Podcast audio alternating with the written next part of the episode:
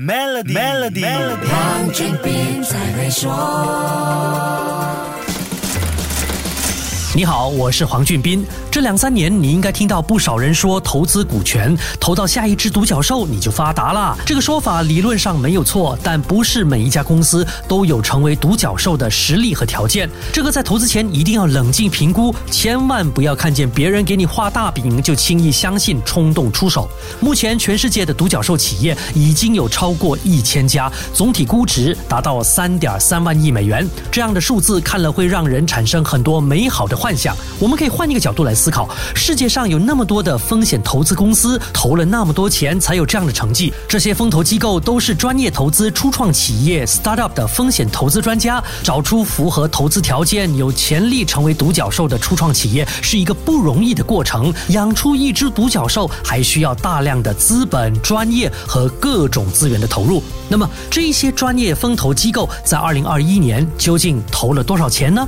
根据 CB Insights 的数。据，全球风投融资在二零二一年达到六千两百一十亿美元，比二零二零年的两千九百四十亿美元多出了超过一倍。全世界的独角兽企业数目从二零二零年的五百六十三家，在二零二一年一下飙升到九百五十九家，到了二零二二年二月二号，进一步增加到一千家。这是一个疯狂的节奏。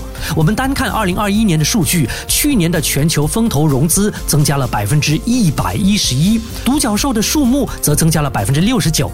看起来这算是一个成正比和相当划算的投入。可是当中涉及的风险其实不。小，而且失败的案例也不少。但如果不承担风险，那就不叫风险投资了，不是吗？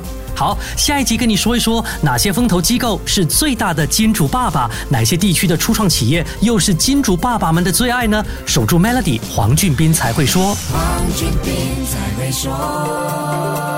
现在就通过 Maybank SME 抓住新商机，详情浏览 maybanktoyou.com 的 my slash SME 或致电幺三零零八零八六六八，需符合条规。